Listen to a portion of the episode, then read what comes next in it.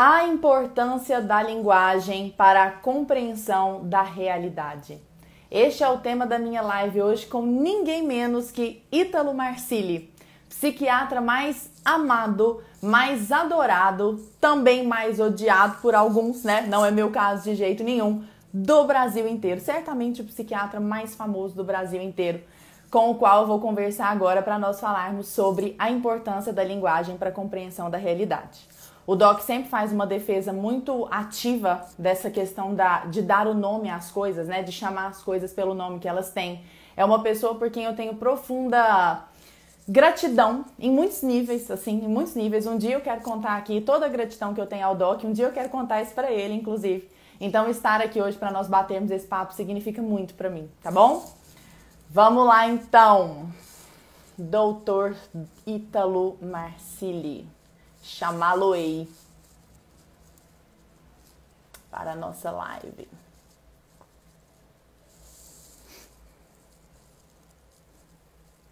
Pronto. Um comentário aqui com o nosso tema.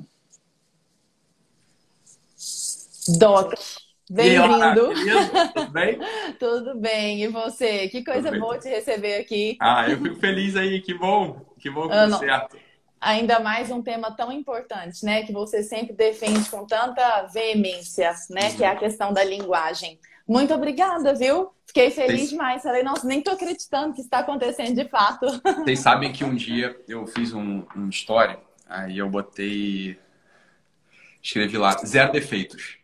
Aí a Lara falou: Doc, você não assistiu meu, minha última sequência. Zero defeito é errado. É zero defeito porque zero. Eu falei, não, mas é uma ausência tão grande de defeitos que tinha que ser no plural aquilo lá. Então ela parecia essa poética e a coisa funcionou. E a coisa funcionou, igual a licença poética de pose. Claro que pose tem que ter acento. Poeticamente tem que rolar essa licença. É óbvio que tem que ter, exatamente. O Doc sabe o que está fazendo.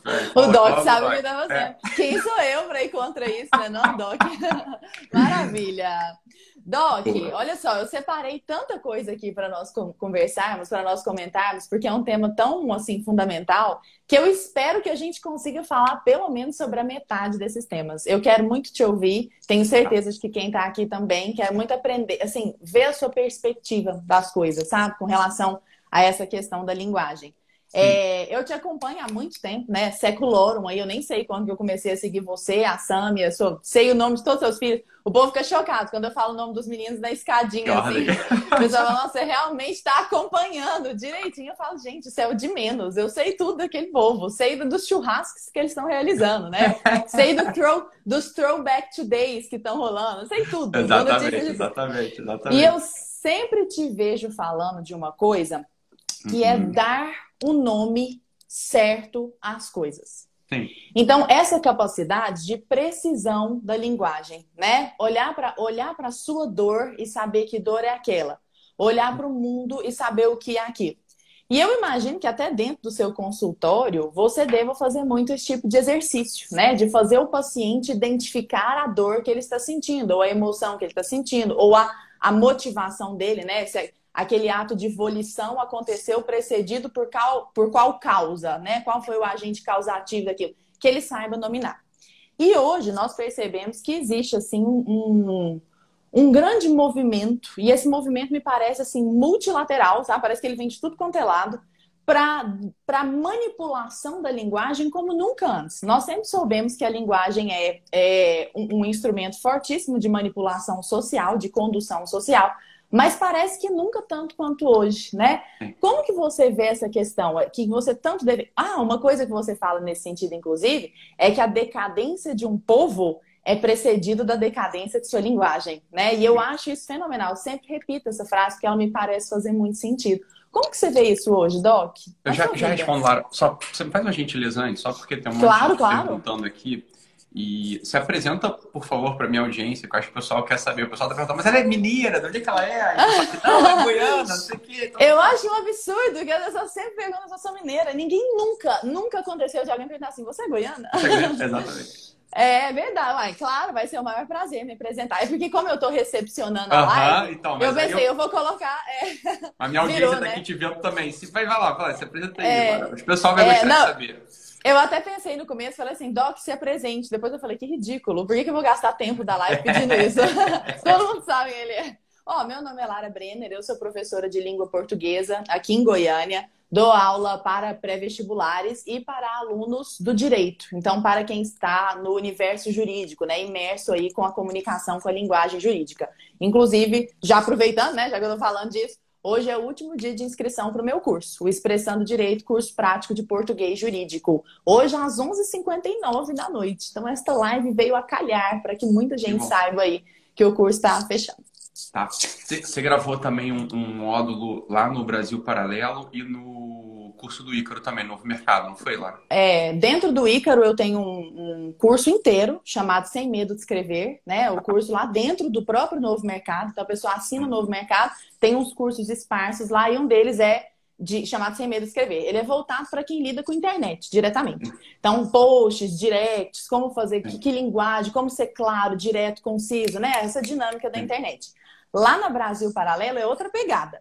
Vai ser um curso que vai sair no mês que vem. É um curso ah, tá. completo, tá. nem é um módulo. É, provavelmente vai ser o maior curso dentro do núcleo da Brasil Paralelo. Tá. Que é um curso de gramática. Eu sabia que você estava falando Brasil Paralelo, porque quando você estava em São Paulo, o Sam e eu estávamos justamente não conseguiu se encontrar. E você falou, ah, eu estou gravando aqui o curso do Brasil Paralelo e tudo mais. Então... É... Não, mas eu não sabia se já tinha saído certo. ou não. Acaba que a gente não, não dá para acompanhar tudo assim. É, não, aí vai sair esse curso no mês que vem. Claro, é coisa demais. Mas o curso que está hoje rolando é o de português jurídico, tá, voltado para profissionais de direito. Porque eu sou, prof... sou formada em direito, né? Não tá. falei isso antes, minha graduação é em direito. Tá bom, então pessoal, manda abraço aí. É, sigam a Lara, assinem tudo lá dela e tudo mais. Eu sou fã. É, sou mesmo. Querido. E aí, Lara, eu vou te falar uma coisa. Eu tava vendo. Agora voltando à pergunta né, que você tinha feito. Eu tava assistindo. É fogo, né? Faz parte do meu trabalho. Eu tenho que ficar vendo certas coisas assim que por gosto eu não veria, tá? Então, é, eu tava assistindo uns podcasts, né?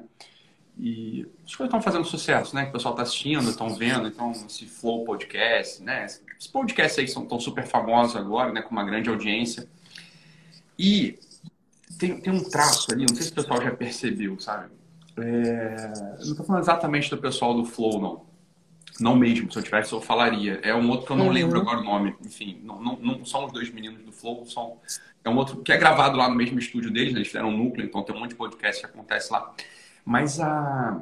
Não sei se o pessoal já percebeu, a, a baixa qualidade da capacidade de fazer perguntas que façam sentido, dada a narrativa do entrevistado. Né? Essa é uma característica hum. muito marcante. Muito marcante. Então, teve um, um sujeito um dia desse, estava entrevistando um outro rapaz lá, estava contando uma história de assalto e ação policial, enfim. Uhum. E o rapaz o entrevistador falou assim, ó, não, mas isso aí com certeza o Estado, vamos lá, com certeza o Estado ele leva dinheiro nisso aí.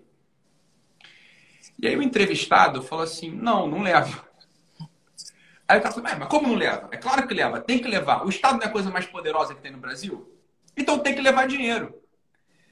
E aí o entrevistado falou assim, não, mas não, não, não tem nem meios de levar dinheiro. Não tem como levar dinheiro. Falei, então vamos lá, o que está acontecendo ali, que é uma coisa que a gente deveria saber imediatamente, que é a primeira coisa da linguagem que escapa é, a maior parte das pessoas do nosso tempo, que é uma capacidade de conseguir fazer a distinção entre aquilo que é meramente possível, aquilo que é razoável, né?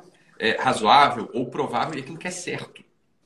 A maior parte das pessoas não tem capacidade de, quando estão falando ou quando estão lendo algo, elas não conseguem fazer essa categoria e é justamente porque os sujeitos não têm uma capacidade de dominar, eles não têm o domínio da linguagem.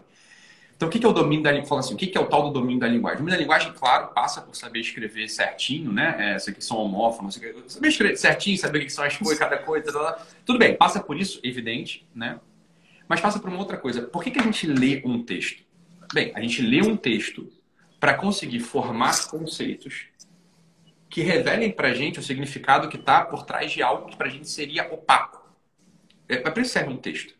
Olha, seria muito opaco a compre... seria muito opaca a compreensão de uma coisa se ela não tivesse formalizada ou cristalizada com aqueles grafemas, com aqueles fonemas, naquele ritmo, naquela tal, tal, tal, tal, tal, tal. Não é para isso que um texto uhum.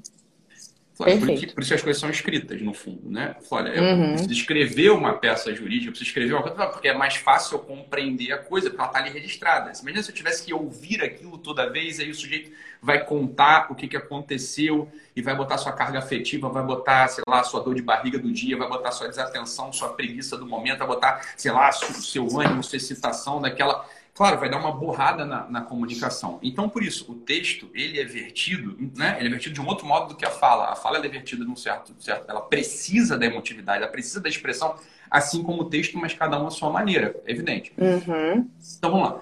Esse sujeito que estava falando lá com o entrevistado, falou assim, não, é claro que o Estado leva a grana aí nesse negócio do narcotráfico, né? E o delegado lá falou assim, não, não leva, não tem como levar. O Estado não tem como levar grana, você entende?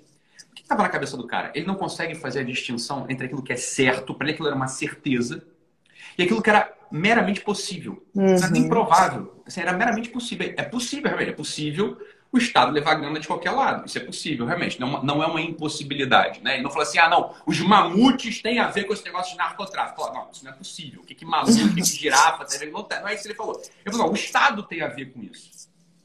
Né? Falou, Vamos lá. Se você espremesse o sujeito e assim, ok, cara, é, me conta como que isso acontece. Entendi. Né, cara, que o delegado tinha que ter feito. Tá, cara, beleza. Me conta como isso acontece. Ah, porra! Tu não acha que o cara leva lá grana? Ó, então vamos lá. Você vê que o cara, ele não tem a mínima ideia do que ele tá falando. Ele tem a mínima ideia do que ele tá falando. E certamente é porque o sujeito, ele não tem o domínio da linguagem. Exato. O que, ele tem? Ele tem. Como é que é o modus operandi desse sujeito de pensar ou de estar na vida? O modus operandi desse sujeito de estar ou pensar na vida é a validação de um grupo. É pela validação de um grupo. Então, ele certamente faz parte de um grupo que acredita nesse tipo de coisa e ouviu isso inúmeras vezes sem jamais ter ido a um texto, ter ido a uma leitura, né? ter compreendido como é que as coisas são feitas, como é que essas coisas acontecem através dos registros históricos, dos registros, sei lá, literários. Objetivos, né? Óbvio. A gente não domina a linguagem mesmo, ou seja, ele não usa a literatura, ele não usa o texto, ele não usa é, a poesia, ele não usa com a finalidade de formar conceitos que façam com que ele consiga se orientar no mundo. O mundo para esse sujeito, e esse, é, esse que é a gravidade, foi quando você perguntou no início, respondendo que você perguntou. O mundo para esse sujeito é um lugar, deve ser um lugar muito opressivo, porque é um lugar muito, é um lugar sem nada fixo. É um uhum. grande sistema de desorientações. Então, o que, que acaba acontecendo? A pessoa tem uma reação psicológica que ela, ela acontece automaticamente. Por um lado, a pessoa se sente muito insegura, porque, claro, não, a formação dos conceitos não está clara para essa pessoa. Ela não consegue se orientar no mundo, e por isso ela está insegura. E os inseguros, eles obviamente precisam da validação de um grupo e se tornam uhum. radicais e agressivos sem nenhuma capacidade de ceder e de pensar no oposto possível. Porque, claro, imagina se ele tem que ceder no oposto. Mas, ó, não, não, pode ser que o Estado não leve grana mesmo.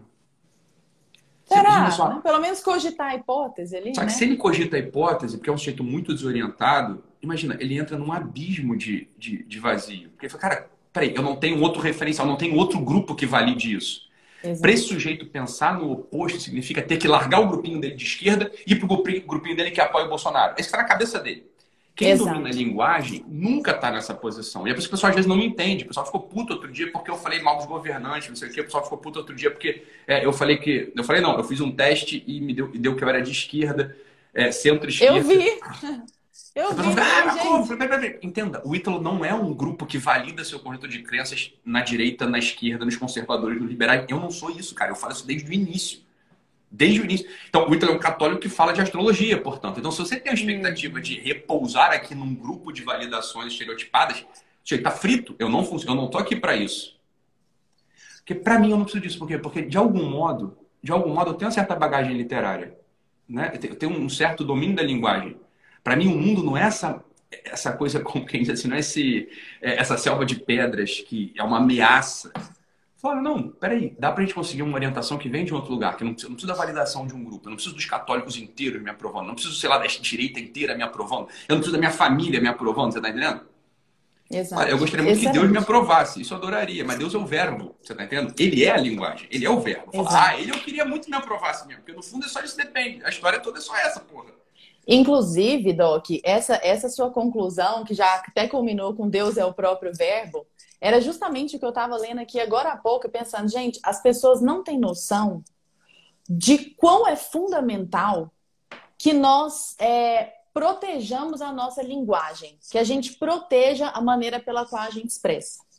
Fazendo um paralelo com a Bíblia, quando a gente fala no princípio era o verbo e o verbo se fez carne, quer dizer, a palavra verbo, que hoje para nós tem um sentido muito reduzido, né? Que é aquela classe gramatical que expressa, é a única que pode ser conjugada, expressa ação, estado, mudança de estado, fenômeno da natureza, tá? amar, correr, brincar, se é o verbo. Nessa acepção original bíblica, o verbo é muito mais que isso, o verbo é o logos, né? Então, o logos é a palavra e a palavra é a própria razão. Então, no princípio, Deus era tudo, o princípio era o verbo. E aí eu estava lendo justamente isso. Se o verbo se fez carne, eu ainda engatinho nesses estudos, mas esses estudos me encantam muito. Eu tenho certeza de que você pode nos agregar muito mais. O verbo se fez carne no sentido de que Jesus Cristo é a própria manifestação, é a própria encarnação da vontade de Deus. Então o verbo se fez carne e, e, e, ele é o verbo e tudo mais. E aí tem toda aquela questão da Santíssima Trindade, de Jesus ser o próprio Deus, né? De Jesus ser a própria encarnação da vontade de Deus. E fazendo um paralelo, trazendo isso para a nossa realidade, assim como Jesus Cristo é a encarnação da vontade de Deus, as nossas palavras são também, por isso que é verbo, por isso que existe a palavra que tem origem lá em Logos, né? é a as nossas palavras são a manifestação da nossa vontade. Então, em última instância, não há nada que nos torne mais, mais humanos, mais racionais, mais humanos mesmo, do que a nossa relação com a linguagem verbal. Porque ela é o que nós temos de mais preciso, é a maior acuidade possível para que nós nos expressemos e nos posicionemos no mundo. Então, quer dizer, é por meio da linguagem que eu consigo traduzir a realidade para dentro da minha cabeça. Se essa linguagem estiver deturpada, se eu não tiver uma relação clara de signo linguístico, que é aquele triângulo significante, que é a imagem acústica, a palavra, por exemplo, trazendo para a linguagem verbal, né? Então, gato, por exemplo, gato é uma palavra, né? Então, é o significante. O significado, que é o conceito dicionário, animal, felino, blá, blá, blá, blá, blá, blá, e o referente, que é aquilo que eu estou vendo extralinguisticamente, ou seja, no mundo, né? Eu estou olhando para o gato ali. Se eu não tiver essa relação de maneira muito clara na minha cabeça, eu começo a desvirtuar não só a minha percepção e a minha tradução da realidade para dentro da minha cabeça, como a minha percepção de mim mesmo. E aí que vem o que você falou que eu achei fenomenal, que é a pessoa se sente perdida e insegura. Por quê? porque ela tem muita dificuldade de correlacionar o universo extralinguístico para o universo linguístico, que é o meio pelo qual ela vai produzir os próprios pensamentos. Por que, que eu estou falando tudo isso, né? A, a, qual conclusão eu quero chegar com isso? Por exemplo, lá em 1984, o, me, o maior jeito de manipular as pessoas, de manipular a massa, é por meio da linguagem, que é exatamente o que você está fazendo, que o repórter já faz com o entrevistado, embora ele faça, não sei se por maldade, né? Acho que não. Talvez por mero. É, né? talvez por mera ignorância, essa falta de domínio da linguagem, né? Mas quer dizer, é claro que isso pode ser usado de maneira absolutamente intencional, com o fito de confundir as pessoas.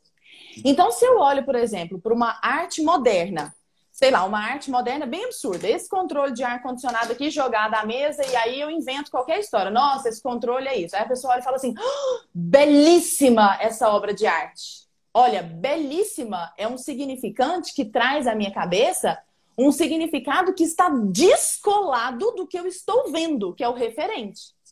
Então, quer dizer, a minha própria cabeça já fica sem parâmetros. Se isso é belíssimo, então o que é a Capela Sistina? Eu já não tenho mais gradação. Perfeito. Porque, então, olha só, isso na mídia, por exemplo, para nós, né? O tipo, a gente, até a gente pode falar mais sobre isso daqui a pouco, porque acho um tema interessante, que recentemente saiu que os índices é, econômicos estão despiores, né? O índice econômico está despior. É, isso, é, né? é fantástico. Né? E fantástico. Por quê? Porque às vezes as pessoas olham e falam, ah, mas o que, que tem? É só uma palavra. Não, Não, peraí. É uma palavra que elimina a noção de gradação. Total. Então, uma coisa sou eu falar que esse suco, essa água, uma coisa é eu falar que esse suco é bom. Outra coisa é falar que ele é mais ou... outra coisa é falar que ele é médio, outra coisa é falar que ele é um pouco ruim, outra coisa é falar que ele é péssimo. Então, em tudo na nossa, na nossa percepção de mundo existe gradação. Existe o azul claro, o azul escuro, o azul, sabe? Em tudo a gente tem essa essa essas, essas várias facetas, né? Os shades of grey, né? Para usar uma expressão ainda, mas que tem um monte de correlação em português. Então, nós temos essas nuances. E essas nuances precisam ser percebidas. Porque se eu gasto belíssimo para essa arte, por exemplo, eu perco a noção Você do que é tudo. o belo. É. Né? Eu gastei tudo. Então, por exemplo, só uns, uns exemplos de mídia claro, que claro. distorsiva, e aí eu te devolvo só para fechar o assim. Por exemplo, é, usando aqui a situação da Covid recente, eu tava futricando aqui nas redes, nas, nas, nos noticiários, aí tava assim, ó, no comecinho da Covid, G1, número de infectados cresceu 500% em Rondônia. Aí você fala, putz, cresceu 500%. Nossa. Aí você olha, foi de 1 para é. 6. Esse foi é um número absoluto. Cara, é, Exato. É, quer dizer... É 500% claro, são... parece muito, agora assim... É, de metade de pouco é pouco, né? Assim, exatamente. Mas quer dizer, é o meu cérebro que tem que ter essa noção de gradação. Mais temos ainda, estava escrito assim, ó. Por, ter, por temor ao corona, homem toma. Isso aqui na, na revista Exame. Por temor à corona, homem toma produto com cloroquina e morre. Aí você fala, meu Deus do céu, a pessoa tá usando cloroquina, cloroquina tá matando as pessoas. Aí você chega lá no meio da reportagem, era um limpador de aquário. O cara tomou limpador de aquário. Quer dizer, olha, olha o que, que é a manipulação da linguagem, né? Como isso, isso aí chega? é crime. Isso é criminoso já. Isso é criminoso. É. é. diferente lá do entrevistador. Isso aí é intencional, as pessoas sabem o que tá fazendo. Né? É claro que é intencional, principalmente nas manchetes, né? Então a conclusão é: quando se briga pela, por dar nome às coisas, um nome efetivo às coisas, dê às coisas o nome que elas têm, traduz a realidade do jeito que ela é. Essa defesa não é uma mera defesa é, estilística do texto, digamos assim. Ela é uma defesa não, não. do próprio pensamento da humanidade, né, Doc? A gente não é cri-cri porque tá falando essas coisas. Não é um assim, ah, é, como é que é? perfeccionista, então é diletante da linguagem. Eu, francamente falando, não. É, zero, né? Mas a verdade é essa, assim, olha, quer dizer, quando. Imagina só, tem um exercício que eu faço para meus alunos lá no. Tem um, eu dou um curso chamado Eixo, né? Que são dias ali que o pessoal. Ah, não diga! Na imersão Nossa, e tal. Claro que eu sei disso.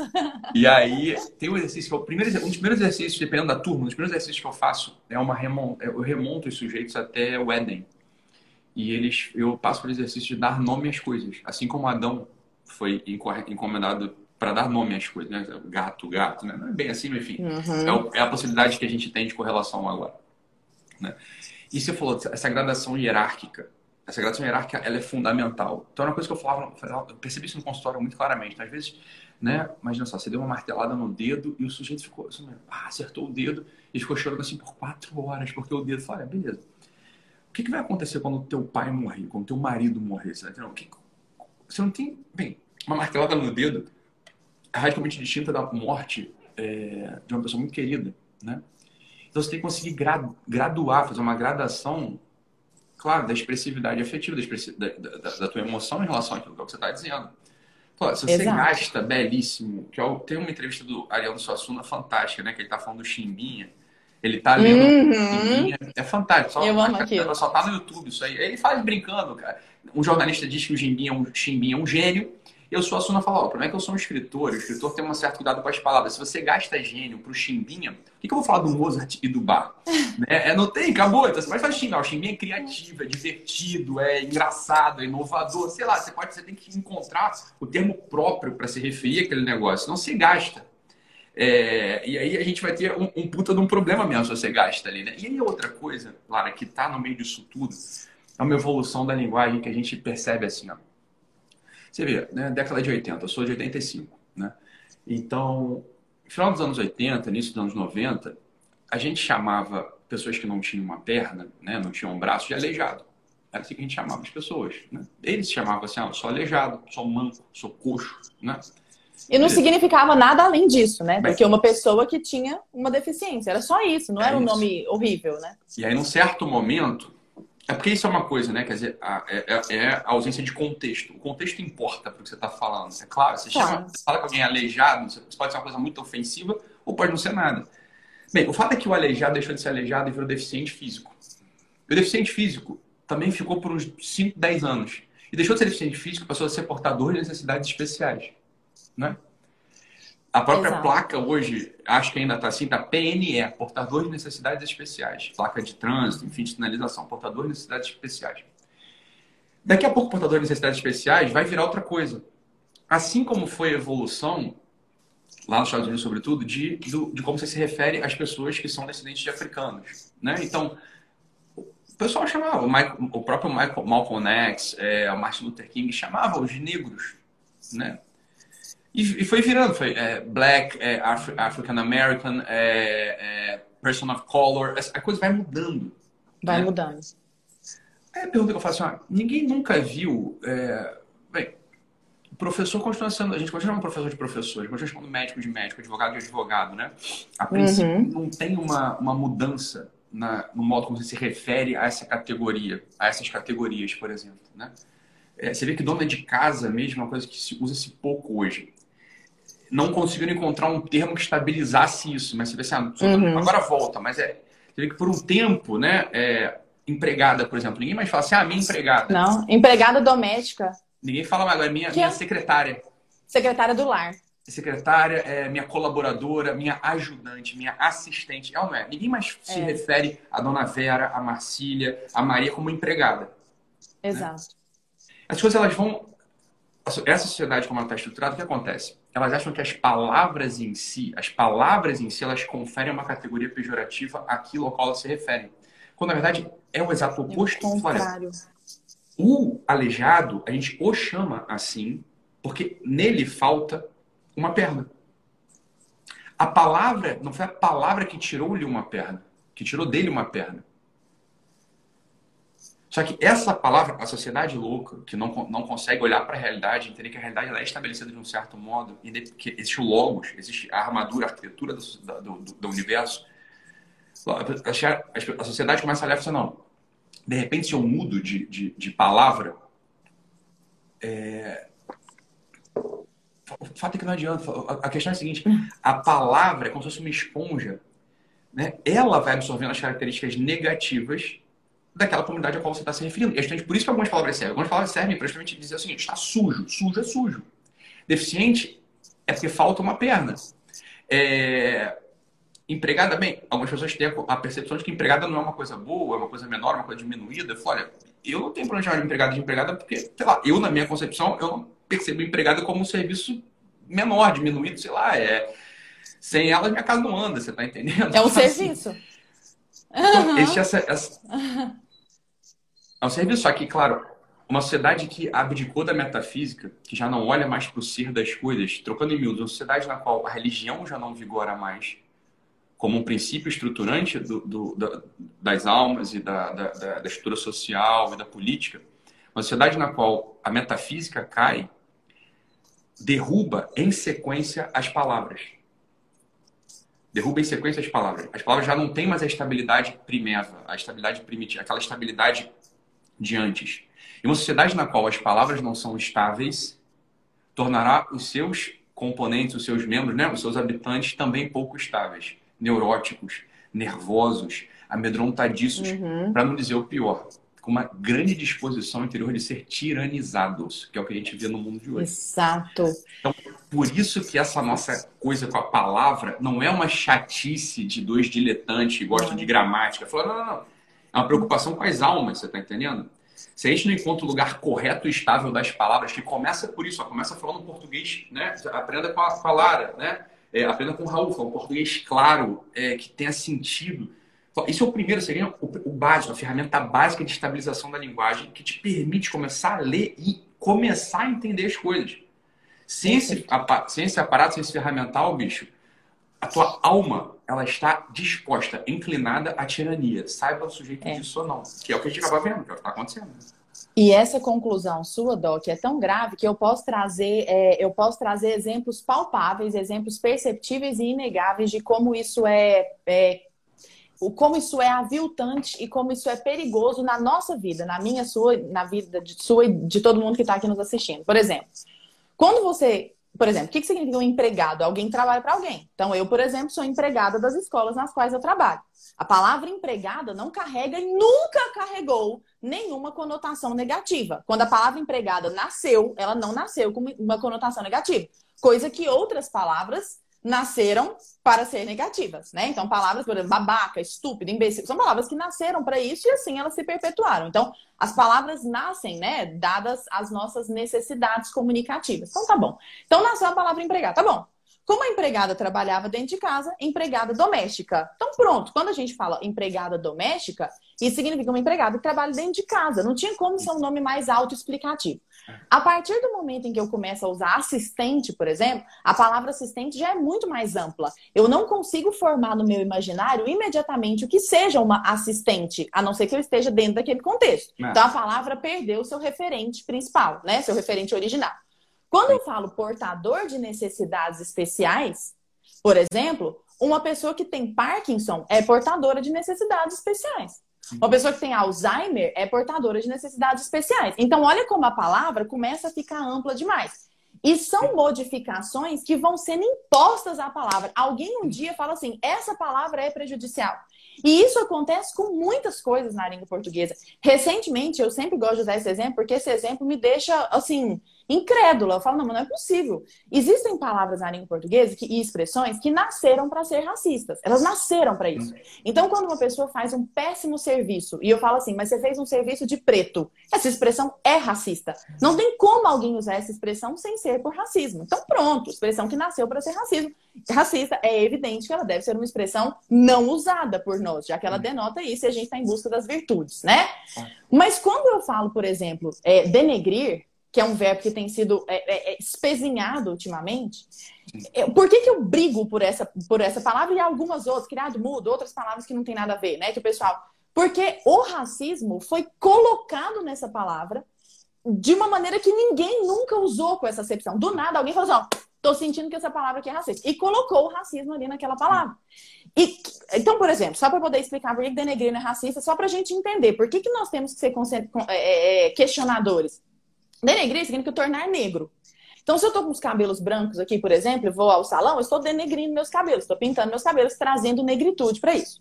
Só que esse é o sentido literal, evidentemente, que é um sentido que está atrelado à cor, por exemplo. Então, fulano é negro, fulano é branco, né? Fulano não, assim por diante, fulano é pardo e assim por diante. É, é amarelo, sei lá, são tantas gradações de tons de pele, né?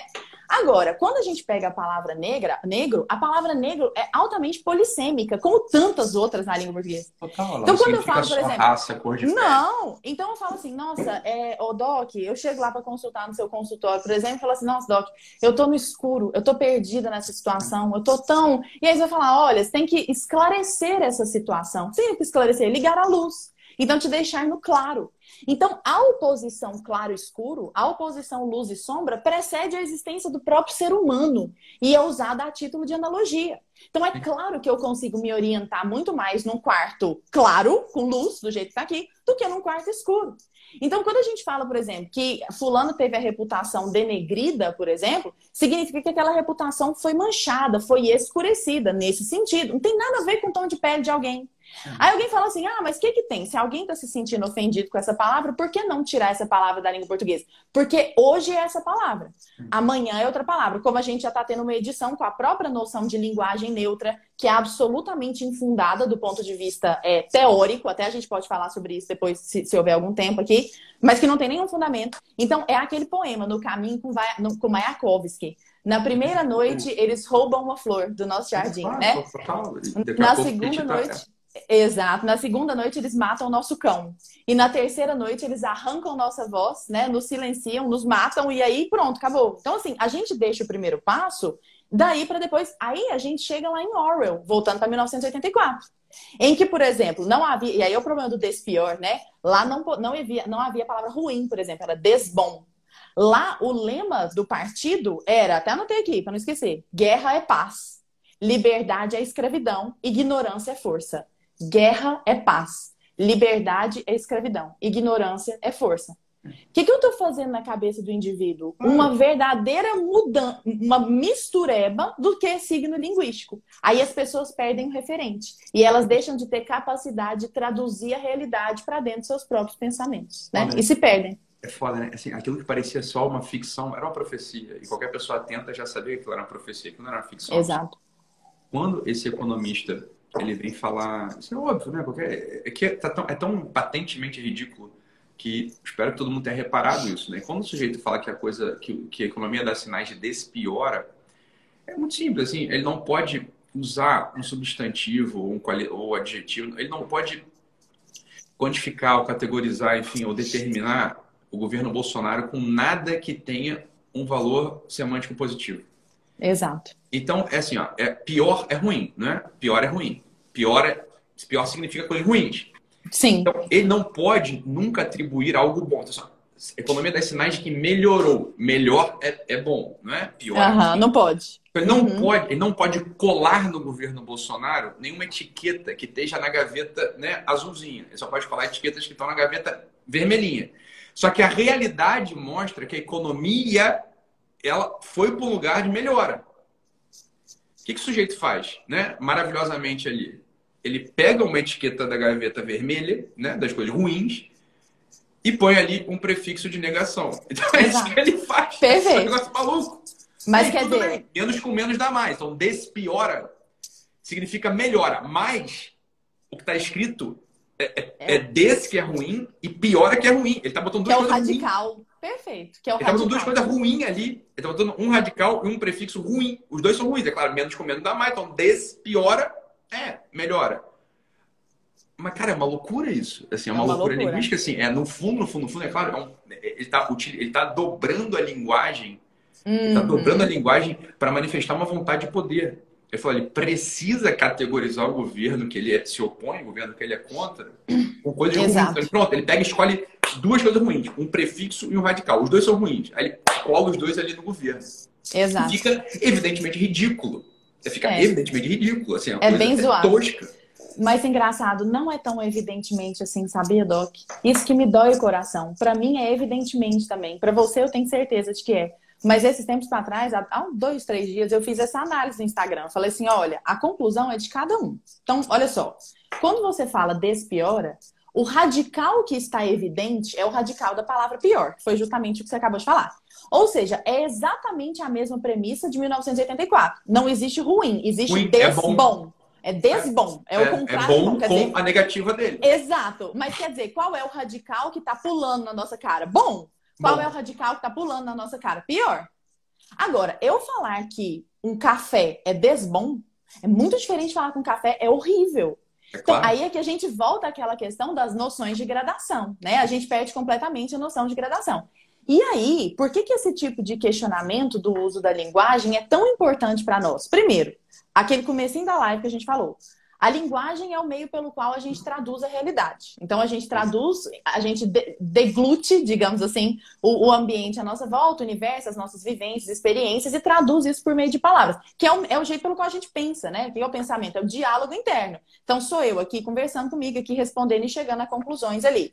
Então, tá bom. Se eu não tiver esse tipo de acuidade, eu, por exemplo, eu cheguei aqui, selecionei aqui alguns exemplos, tipo, tá, duas mulheres nos Estados Unidos fizeram uma fertilização, não sei se você viu isso. E aí uma delas engravidou de cinco, de cinco, cinco neném, cinco bebês. Então eram, eu não sei nem como que é o nome disso, quinco gêmeos, nem sei como é o nome disso. Não sei mesmo. E aí, aí na reportagem estava escrito que o casal decidiu fazer uma redução seletiva dos bebês, porque elas não tinham condição, exato, porque elas não tinham condição de cuidar de cinco bebês, o que eu entendo, ok? E aí elas queriam só dois bebês. Mas quer dizer, a reportagem chamou quase que de um termo científico, um termo assim, como se aquela fosse uma prática científica normal de redução seletiva. Redução seletiva se chama assassinato de três bebês, aborto de três bebês.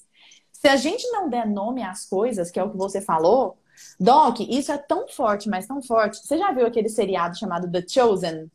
Não, um seriado... eu vi dois ou três capítulos, não vi ele, não vi inteiro, não vi inteiro. É, não, nem eu. Eu comecei a ver ontem, na verdade, mas isso ficou tão forte na minha cabeça que eu falei, nossa, eu vou usar isso na live com o Ítalo porque é perfeito. Tem uma hora que Maria Madalena tá. Ela não era chamada de Maria Madalena, ela era chamada de Lilith. Ela era conhecida como Lilith. Ela se dizia, ela se identificava é. Eu vi essa cena, essa cena. Você viu essa cena? Então, perfeito, casa perfeitamente o que a gente tá falando. Ela se identificava como Lilith. E aí ela era possuída, né? Pelos demônios, Sim. falava no, com uma voz grossa e tudo mais. Era muito. Uma voz grave, na verdade. Era muito. É, perdida assim na vida, muito atormentada. Ela até chega perto do penhasco para se suicidar. Lembrando que o verbo é suicidar, se não é suicidar, para quem está aqui nos assistindo, é se suicidar mesmo. E aí ela chega lá à beira do penhasco e, e quando Jesus a encontra, qual bar, é o jeito ali no, pelo qual, ali no bar, qual é o jeito pelo qual ele expurga os demônios dela, Doc? Ele a chama pelo nome. Pelo nome. Então ele vira para ela e fala: Maria de Magdala, Aí ela olha para ele, assim, muito assustada e fala: Como você sabe meu nome? Aí ela, tipo, eu sou Lilith, né? Eu me chamo de Lilith. Ele fala: Chame-se pelo seu nome. Seu nome é Maria de Magdala. Então, quando ele dá o nome para ela, quer dizer, você não é o demônio que está em você, né? Ele consegue trazê-la de volta. Quer dizer, é tão perfeito, forte. Lara, perfeito, perfeito. Não é? E é tão forte isso, tão forte, porque a Bíblia tem vários tipos de leitura, né? Tem a leitura literal, a leitura simbólica, a leitura pessoal que eu trago para dentro da minha vida. Mas essa parte, assim, é, metaforicamente, ela, ela me bateu com muita força. Falar da importância de dar nome. Eu, eu, eu francamente, Lara, eu, eu nem reconheço isso como uma metáfora, sabe? Para mim isso é muito literal. A coisa assim, para mim, tem algumas aulas que eu falo sobre isso. Olha, todos os ritos, uma parte dos ritos de exorcismo das grandes religiões, né? Eles vão empurrando, vão empurrando, vão tensionando o rito até que ele chegue num desfecho. E o desfecho sempre é ordenar que o demônio fale o nome dele. No instante que o demônio fala o nome dele, ou que o possuído fala o nome do demônio pela boca do próprio demônio, o rito do exorcismo está completo. O sujeito está expurgado da possessão. Ele está expurgado da fantasia demoníaca. Isso para mim é muito forte, sempre foi muito forte. Falar, há algo disso, há algo disso real, numa outra escala, talvez uma escala de obsessão, inclusive, demoníaca, mas, né, mas numa outra escala, que é o que acontece hoje quando o Papa João Paulo II fala das estruturas de pecado. Né? Então, claro, o pecado ele é sempre pessoal. Né? A, a, a incapacidade do homem conseguir tender para aquilo para qual ele foi criado. É sempre pessoal, sempre sou eu que faço a última análise, mas uhum. existe uma, esse ambiente que me favorecem ou é, me, me empurram para outro lado, né? me favorecem a uma, uma vida de santidade ou é, me empurram para uma vida de perdição. Claro. Uma das coisas hoje, sem dúvida, é essa incapacidade do homem de dar nome aos bois, uma incapacidade de nomear as coisas. Então, uma vez que a gente nomeia as coisas como elas são, a gente começa a exorcizar os demônios mesmo. Né? Os demônios como todos. Os demônios em todos os sentidos possíveis. Em todos os né? sentidos. Né?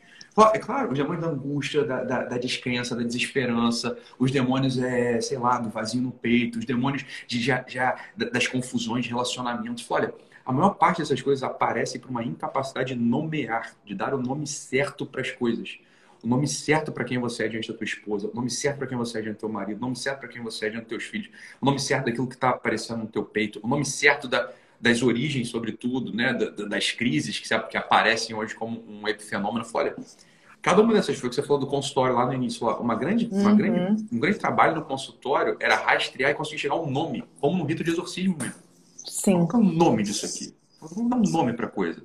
Só que é claro, Nela, assim, sem a capacidade, sem o domínio linguístico, fica muito difícil fazer isso.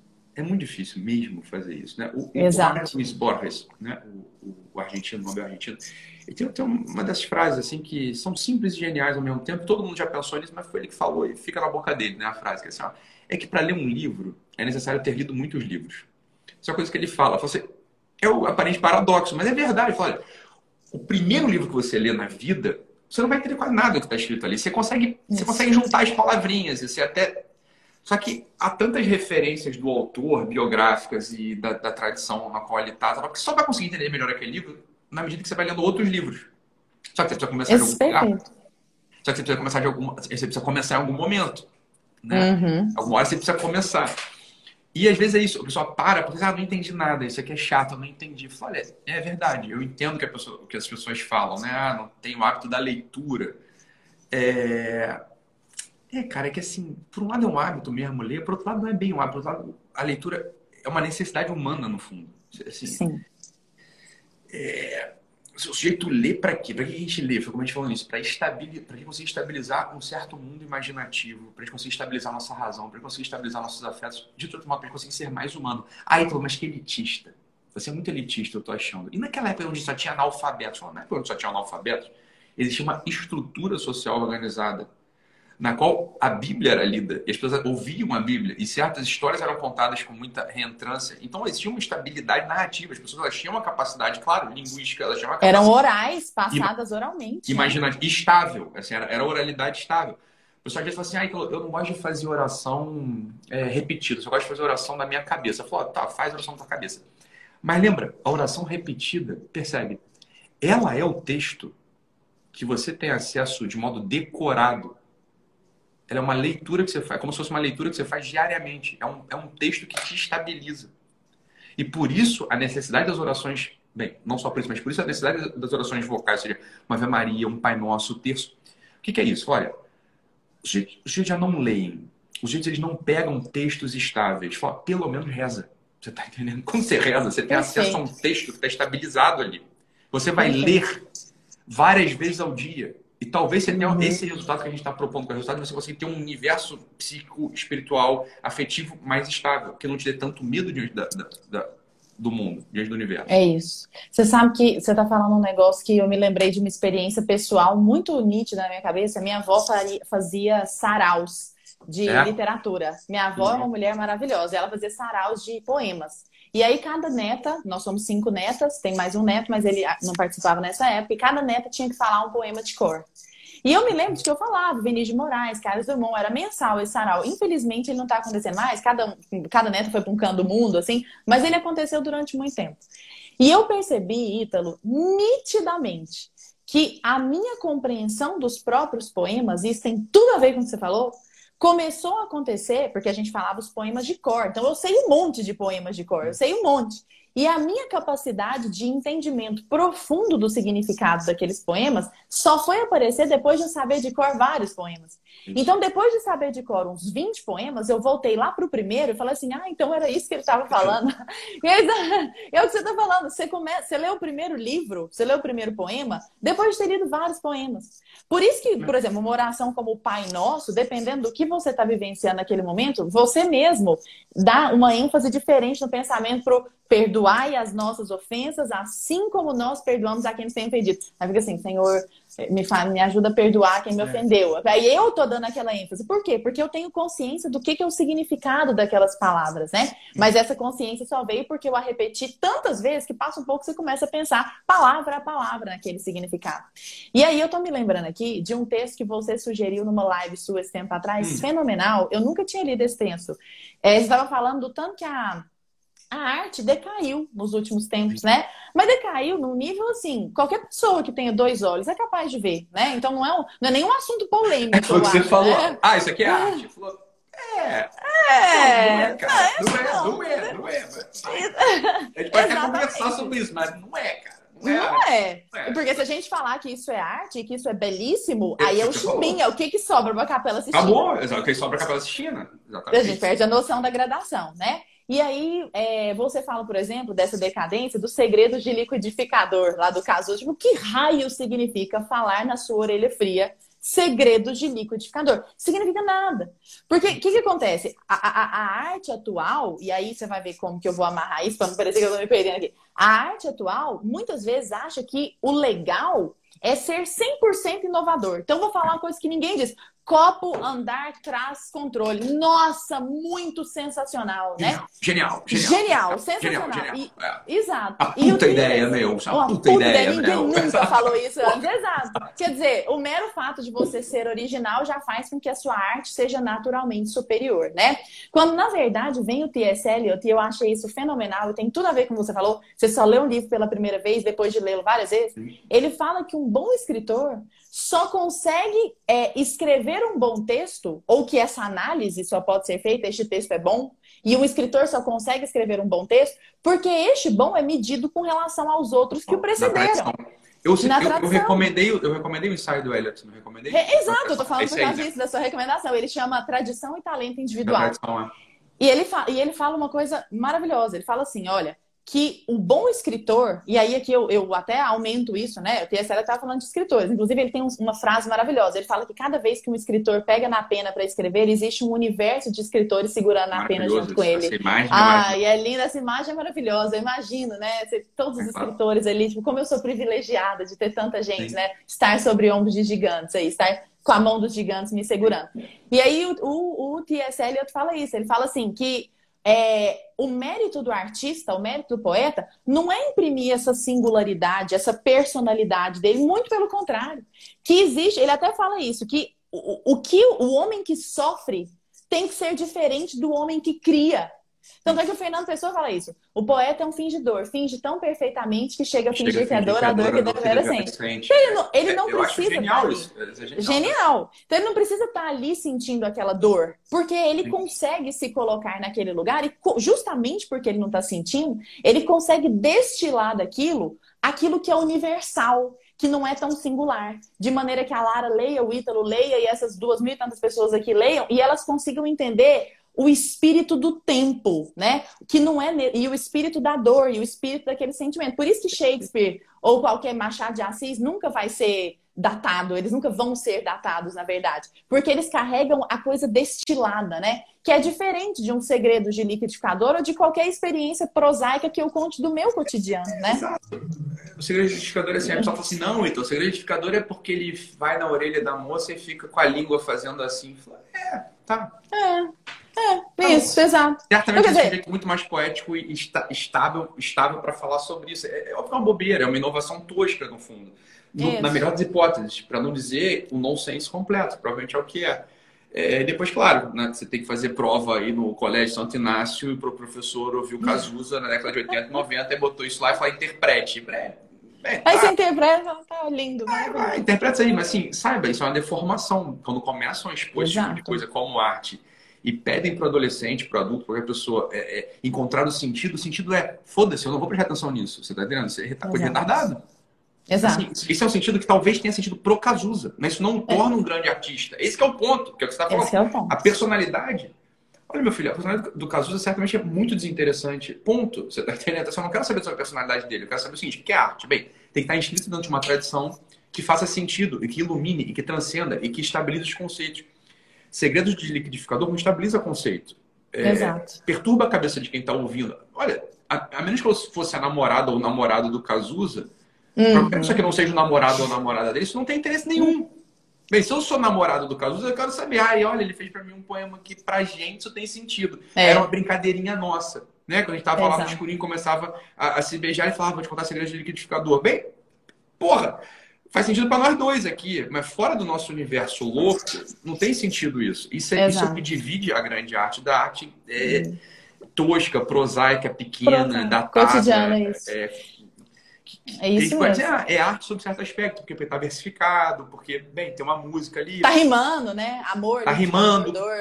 É? Mas isso não é arte, não é, não é. é alta cultura, vamos colocar Inclusive, assim. o T.S. Eliot faz uma, uma observação nesse texto, que eu falei, cara, eu vou falar essa observação na live, porque é sensacional. Ele fala assim, ó, que nessa busca da novidade, em lugares errados, aflora o perverso. Então, é. muitas vezes, em vez de você tentar destilar o espírito do sentimento, dos sentimentos normais de todos os seres humanos, amor, ódio, raiva, como faz, por exemplo, aquele, aquele texto do Dostoiévski, que eu acho sensacional. É, o sonho de um homem ridículo, que ele tenta, quer se matar, né? Aí ele vai para um, para um outro universo. Aquilo é perfeito. Por quê? Porque aquilo está falando de todos os homens. Aquilo está falando do que nós, nós todos precisamos expurgar dentro de nós. Aquele cara destilou o espírito do ser humano de maneira geral. Ele não usou a personalidade dele pequenininha ali naquele contexto, né? Mas, Doc, sabe por que eu tô te falando isso? Porque o que que hoje, e eu lido com isso porque eu tô com os vestibulares, né? O que que hoje cai no Enem? Você acha que é o quê? É o segredo de liquidificador, é receita de bolo, é texto, é texto, é etiqueta de roupa. São textos assim, literalmente, tá? Quando eu falo isso é literalmente, é rótulo de shampoo, sabe? É placa de trânsito, é isso que cai. Ou seja, o imaginário, a formação do imaginário, a ligação com a linguagem, a, o entendimento do que é a linguagem, né, para que nós possamos traduzir a realidade, isso tudo se desfacela nos nossos jovens, né? Você nota isso? Eu, eu peguei o meu filho mais velho tem 11 anos, né? E aí eu peguei ali o, o material didático que tinha sido recomendado para ele lá, né? o que, que, seria, o que era para estar vendo no colégio, né? E aí era essa confecção de e-mail. Que eu entendo a cabeça do pedagogo louco, fala, ah, tem que ser uma coisa útil. Fala, cara, útil como? Ninguém escreve e-mail, porra. E-mail velho é coisa de quem tem mais de 35 anos. Tá porra, nem, isso não faz sentido. Você tá entendendo assim? Eu que sou velho, que tenho 36, eu não lembro do último e-mail que eu escrevi, porra. Ninguém escreve e-mail. Ninguém escreve mais e-mail. Você quer ensinar um moleque a escrever um negócio que não se usa mais. É. Mas a cabeça do porra do que tem 50, 60 é o cara assim, é o cara que usa Facebook. É pai. Meu pai usa Facebook, ninguém mais usa Facebook. E escreve e-mail. Faz sentido nenhum. faz sentido nenhum. Então, claro, a qualidade do ensino da literatura passa a ser etiqueta de roupa, segredo Pronto, você acabou de tirar a possibilidade do sujeito ter ali uma. vou falar uma coisa muito dura. Uma alma que, que consiga usar aquilo que os gregos definiram. É um animal racional. Uma alma consiga usar a razão. A razão fica esfacelada, o sujeito perde a capacidade de ser racional, porque é óbvio. O sujeito não vai conseguir dominar a linguagem. Porque está sendo exposto para ele essas palhaçadas. Essas palhaçadas. Fala, depois o pessoal se espanta nesse surto de ansiedade, depressão, suicídio, porra, vazio, nessa molecada. Eu falei, é óbvio, é óbvio. O princípio de estabilidade é o princípio, é o princípio mais imediato, é o princípio de, de origem, que é a arte. A arte literária, né? poética, é, romance, arte pictórica, escultura, pintura. Isso tem que ser oferecido na educação. Quando isso é tudo pervertido, então isso aí é controle remoto é comparável ao Davi né? Pronto. De Michelangelo. É, porra, Cazuza é comparável ao Dante na Divina Comédia. Perdeu é, a referência. Sei lá, a arte, uma arte de desenho, qualquer tosca do menino da quinta série é comparada à Capela Sistina, porque todos somos artistas. Pronto, acabou. O que aconteceu? Você desorientou esses adolescentes. Os adolescentes perderam o referencial, que é o referencial estético, que é o mais fácil, o primeiro. Ele, ele é anterior ao referencial moral, que é anterior ao referencial espiritual. Então ele perde essa capacidade. Né? Não é à toa que as, que as igrejas né, góticas, renascentistas, elas eram bonitas, sobretudo. Porque, óbvio, o primeiro referencial, o referencial estético. O referencial estético que permite você ter a estabilidade básica para você poder fazer elaborações morais do certo e do errado e depois elaborações espirituais do verdadeiro e do falso. É o caminho para a virtude, né? Porra, só que sem essa coisa estética, né, Lara? Foi o que acontece. Os moleques ficam todos perdidos, desorientados. É óbvio, é, então, por isso, mais ou menos, a gente fala assim, por isso que essa live, muito obrigado, Lara, assim, a gente está aqui junto, assim, a necessidade de, a necessidade de botar de pé a linguagem, né, é. É, a sério, com amor, entende? Não como uma imposição odiosa do, do segundo, primeiro, segundo, terceiro ano do colégio, que, porra, a gente tinha que ficar... Pô, a gente já passou dessa fase, graças a Deus. Uma boa parte das pessoas já não está mais nessa fase. Então, assim, vamos, re... vamos voltar, vamos volver, né? Vamos voltar para isso que nos foi tirado e vamos entender o que, que significa essa coisa chamada língua, né? O Exato. idioma, a, a, a, escrita, a leitura, é... porque isso é fundamental para a vida de virtude mesmo. É, fundamental para a vida de amor, para a vida porra, de doação, de entrega, para o sujeito poder estar estável no mundo, seguro, podendo agir. E a gente é um vai a imagem e semelhança né? de Deus. Deus é ação, Deus age no mundo. Olha, de algum modo, para a gente poder refletir esse tipo de coisa, a linguagem tem que estar de pé. Né? Então não é bobeira, não é diminuído que a gente está falando aqui, muito pelo contrário. Uhum. É isso mesmo, Doc. E quer dizer, é, quando a gente fala que estudar a língua portuguesa, estudar a linguagem, é isso? É isso. Não é regrinha, não é pluralzinho e concordância. Isso é o perfume. A linguagem é a, é a carne do pensamento, né? É o jeito como a gente pensa, como a gente se posiciona, como a gente lê o mundo. Então, quando a gente fala dessas regrinhas, isso não é linguagem, é só o perfume, né? Então, vamos estudar a língua porque é muito mais do que só isso, né? Perfeito. Doc, eu não tenho palavras para te agradecer. Você é tão incrível, mas tão incrível. Eu gosto tanto de você. E a Giovana falou aqui uma coisa que é verdade. Como assim você tá me agradecendo por essa live? Meu Deus do céu, quem tem que agradecer sou eu. Nada, que isso. Que ser humano. Inscrevam-se no curso da Lara, que certamente vai, vai ajudar vocês. Tá, hoje tá, hoje tá aberto. Hoje, hoje, hoje até às 23h59. Então, até meia-noite, último segundo, para as pessoas se inscreverem no Expressando Direito, curso de português jurídico. Pessoal, 40 horas de conteúdo, módulo bônus, certificado, lives exclusivas para os alunos, canal no Telegram, tudo que um profissional do direito pode ter para melhorar a sua redação jurídica, tá lá. Só clicar no link da minha bio, já fazendo jabá já. eu não vou nem falar, eu não vou nem falar pro meu povo seguir você, porque eu acho que não deve ter um Cristo aqui que não te, te siga, né? Pessoal, ah, sempre tem um desorientado, sempre tem, sempre Deixa de ser louco, estão perdendo tempo, estão doidos. Boa, Lara, muito, muito obrigada, Doc. Obrigado obrigada por tudo, por toda a sua iluminação assim nesse mundo. Seja forte, tenha tenacidade, porque a mudança que você faz no mundo e no coração das pessoas é uma coisa assim, é indescritível. São tantas as palavras disponíveis e eu não tenho uma que esteja à altura de falar a transformação que você faz no coração das pessoas. Sabe por quê? Só para finalizar, uma vez te perguntaram assim nos, nos stories, nunca me esqueci disso. Como reconhecer a verdade? Vamos dar vontade de chorar, já. como reconhecer a verdade? Aí você respondeu assim, pelos frutos. Eu falei, é desse jeito, é pelos frutos mesmo. E quando a gente olha para sua família ali, aquilo é um espelho, sabe? E é um espelho de que o Brasil precisa hoje, de que muito mais gente precisa. Então, às vezes, o pessoal fala assim: o Ítalo é um grosseiro, é um estúpido. Como que você segue o Ítalo? Você gosta do Ítalo? Eu falo assim, gente, é, isso é a. Vocês estão vendo a pontinha do iceberg. Olha os frutos, olha os frutos, né? Tá bom. Obrigado, Lara. Obrigado. Muito mesmo. obrigada, viu? Obrigado, obrigado. Gente, tá bom. beijo, obrigada. Vou salvar essa live agora que eu não sou nem louca, né? Aí, tchau, boa. tchau, gente. Beijo, tchau, tchau, Até pessoal. Mais. Tchau, tchau. Beijo.